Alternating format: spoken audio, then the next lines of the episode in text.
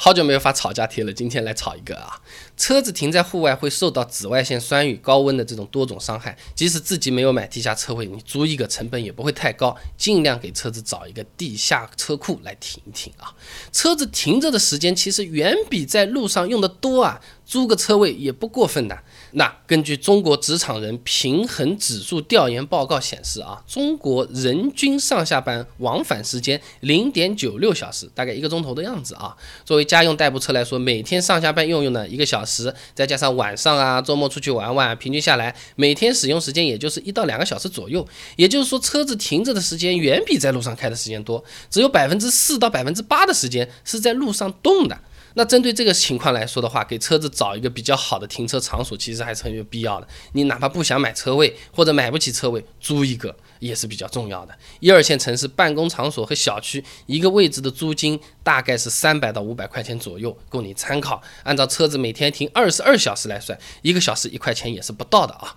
那么这里我就要说一点事情，让你难受难受了啊。那没车位停在户外的话，就容易伤车了。首先，停在户外加速车漆老化，哎，这个。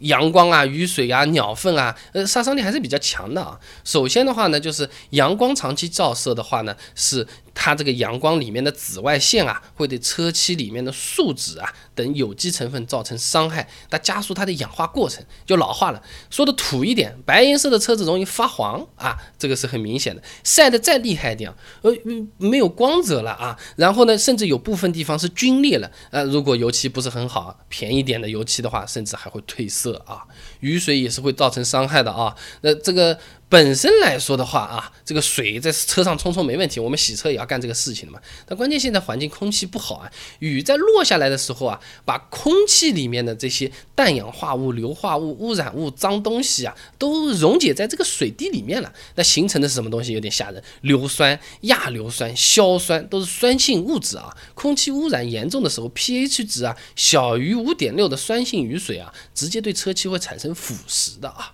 那么如果停在树下面的话嘛，树上面的这种树脂掉起来那种黏黏的像油一样的胶一样的说不清楚的东西，还有这种停在树上的鸟拉下来的屎的鸟粪，对车漆造成伤害也是比较大的啊。这个鸟粪和树脂啊，它是包含有活性集团的，里面东西多嘞。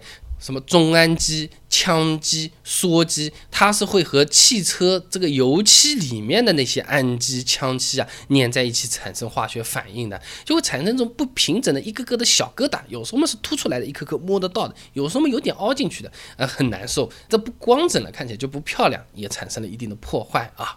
那么紫外线晒晒啊，这么雨水弄弄，这么鸟粪拉拉啊，这么。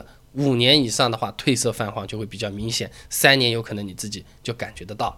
地下车库就好啦，地下车库气温恒定，冬暖夏凉。哎，主要是这个土壤传递热量的功能差嘛。那在夏天最热的时候，地面上的这个热波不能很快的传递到地下深层呢，只能慢慢的向地下传。那么地下最热和最冷的时间和地表它是有个时间差的。你比如说啊，上海最热的时候出现在七月份，地下零点八米处啊，它就出现在八月份。那地下一点六米处出现在九月份，地下三点二米处这就是十一月份。啊，同样，地面上最冷的时候，冷波也不能很快的影响到地下层啊，因而地下层出现最冷的时间也比地面要迟得多。继续说上海，地面最冷的时候呢，出现在一月份，地下零点八米出现的在二月份，地下一点六米呢三月份啊，差不多就这个意思，冬暖夏凉。那么这个温度有毛线关系呢？它又不是人会感冒的，对不对？那么反过来讲，露天停车嘛，冬天这个车上呢，就容易因为温度过低啊，就起霜，呃，这个雨刷、门窗的这种胶条会被冻住。那北方厉害一点的车门打不开，雨刷就无法启动。那其他地方更多的时候呢，是产生老化。这老化还不光是胶条，你以为就外面坏坏啊？那夏天的温度是很高的，你外面这么一直晒，车内温度甚至可以高达六十摄氏度。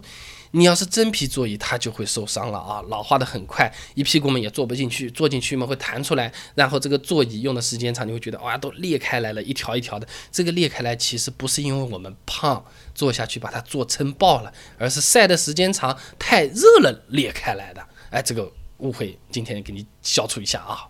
然后的话呢，有停车位的确也是更方便的。你城市里面开车停车真的是越来越难。你固定一个车位，就每天不用为了找停车位发愁了。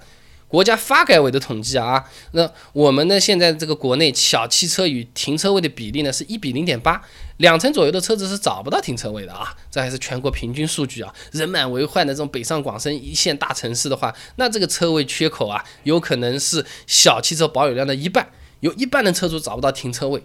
那如果没有找到车位，马路边上强停。罚单，对不对？呃，这个全国违章查询数据报告里面的这个数据说啊，违章停车啊，已经是紧随超速行驶，成为我们广大司机朋友碰到的第二多的违章了。而且呢，不光是钱和分数的问题，随便乱停啊，很容易车子就被蹭到了，也会增加这个用车的成本。